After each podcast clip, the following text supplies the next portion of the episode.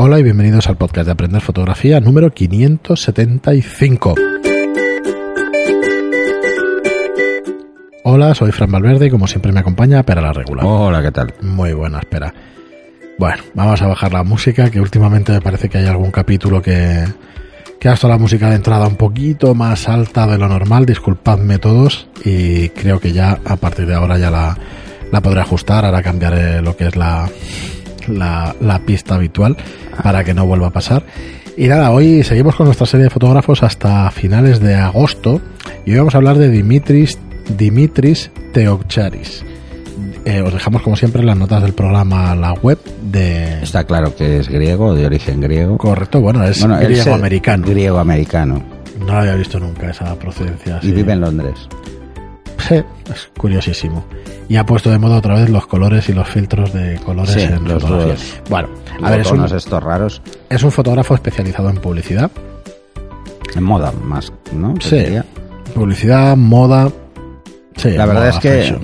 mm, veréis algo que es, eh, bueno, bastante evidente mm, enseguida, o sea, os daréis cuenta, ¿no? Son fotos muy retocadas, Correcto. muy bien retocadas, por cierto, aunque no son tanto de mi gusto en algunas cosas porque deja las pieles muy porcelanosa.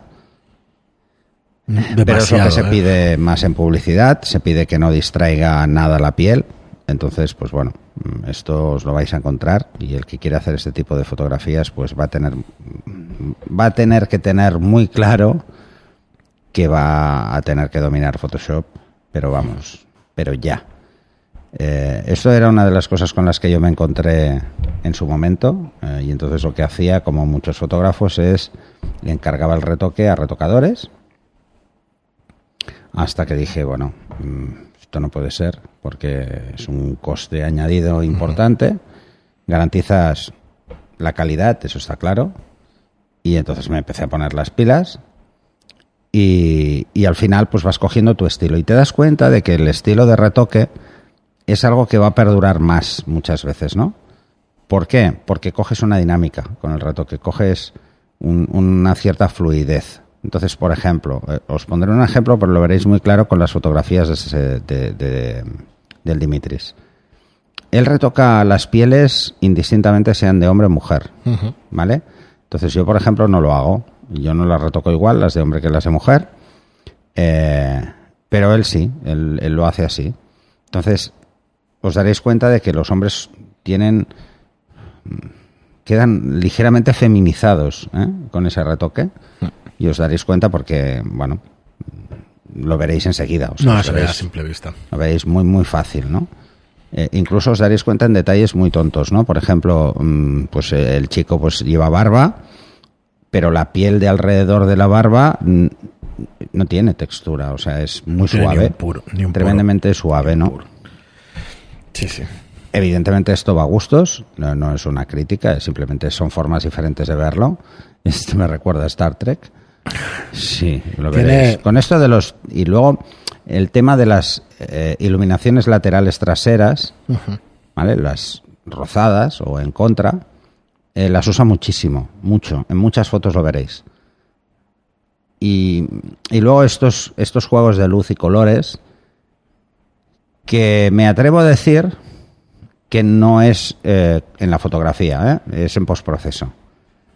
Eh, simplemente pone capas de color y luego juega con la opacidad de esas capas y va recortando las zonas que le interesan y las que no. Esto es muy sencillo hacerlo, pero antes lo comentábamos fuera de micro eh, con Fran, pues espero y deseo que, no, se, ponga vuelva- de moda. que no se vuelva a poner Porque de esto ya se puso de moda hace unos cuantos años y eran horribles, o sea, es desvirtúan De hecho, demasiadas fotografía cosas. de producto también se utilizaba Sí, sí, muchísimo. se utilizaba muchísimo. mucho antes también en, eh, y os te dabas cuenta enseguida, ¿no?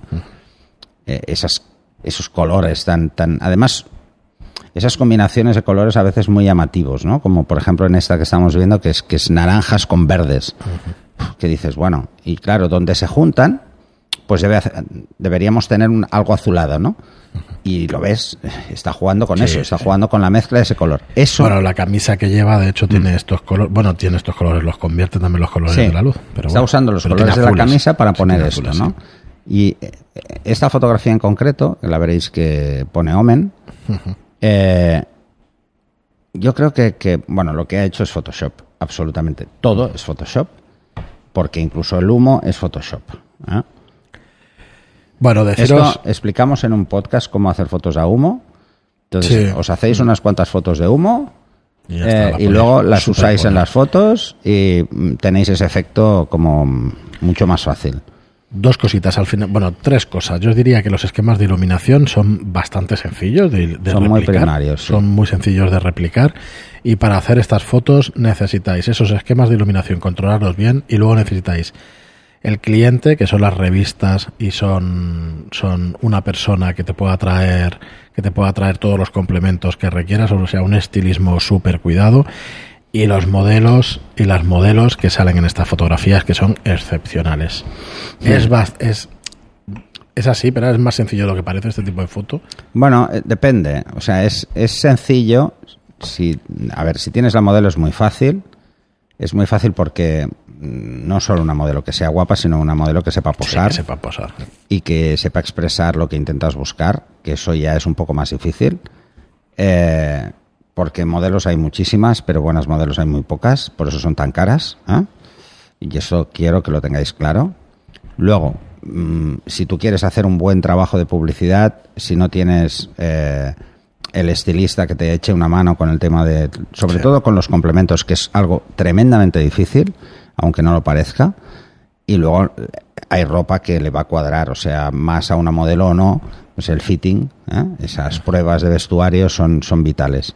Pero sobre todo tener una maquilladora o un maquillador excepcional porque te va a quitar muchísimo trabajo de postproducción.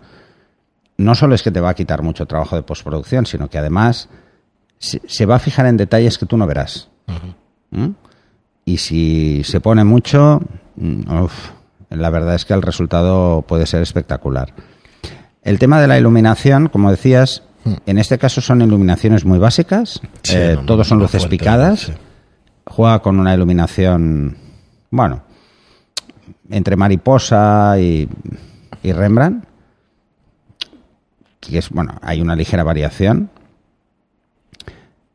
pero juega y se nota mucho que juega mm, con reflectores por todos lados. O sea, es esas luces tan, tan bien definidas. eh, Sí, para recortar un poco y para es- laterales. y sí. esas sombras tan marcadas son luces duras y mucho reflector para que no se note, porque si os fijáis, en la mayoría de fotografías los puntos de luz son súper pequeños en el, en el ojo.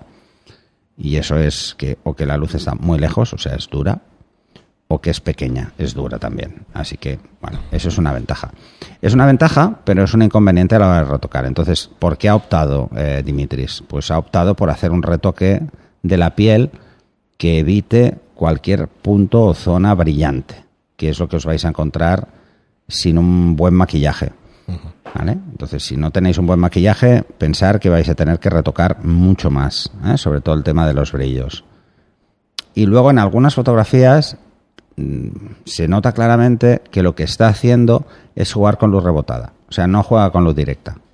Está utilizando un, un reflector grande y está haciendo que rebote contra el reflector. ¿En qué se nota? Se nota que la caída de luz es muy suave, pero al mismo tiempo tiene una sombra profunda. ¿Eso qué quiere decir? Que lo tiene, pues, mm, relativamente eh, cerca o que juega con reflectores plata.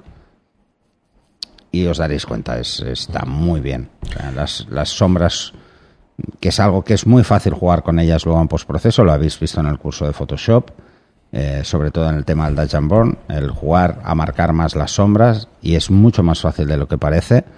Cosa que conseguir la iluminación que te lo dé directamente, hay que dominar más la iluminación. Siempre va a ser mejor, porque lo que puedes solucionar en un minuto haciendo una iluminación o en cinco minutos, luego vas a tener que retocar cinco fotos y va a ser mucho más tiempo, muchísimo más tiempo. Bueno, pero pues lo dejaremos aquí. Yo no, no me voy a cansar de repetiros Pero en estos hay, hay que programas. decir que, que Dimitri es muy bueno. Sí, Las fotos son muy buenas. Que no me cansaré de muy que- elegantes también. Cuando vayáis a buscar trabajos para aprender, eh, los miréis. Estos fotógrafos que estamos diciendo, por favor, Sí, son, a su página. son actuales. buenos. y, y entonces Correcto. las tendencias eh, que, que veréis en estas fotos son las actuales. ¿eh? Esto es una cosa que además todos deberíamos hacer, que es dejar en nuestro portfolio solo las fotografías con tendencias actuales. Eh, yo el primero, ¿eh? Es que inconscientemente tú ves un portfolio y lo ves. Sí. Ves que hay cosas que no. Y si no tienen, eh, si hay fotografías que para vosotros son icónicas y no tienen eh, las tendencias actuales, deja- dejar muy claro que no son actuales, sino que son de, de pasadas, aunque nadie quiere ver fotos antiguas, eso ya os lo digo yo. Eh, yo lo hago porque yo soy así, soy un poco anárquico en ese sentido. Y, eh, y si no es así, o sea, si no queréis hacer esto, hacer un nuevo retoque. O sea, volver a tocar la foto y volver a dejarla con la tendencia actual. Yo lo he comentado muchas veces que yo lo que hago es mm, intento practicar cada día con Photoshop con fotos antiguas. Bueno, pues hacer eso en las fotos antiguas. Yo, por ejemplo, cuando subo una foto de hace 10 años, pues la retoco ahora.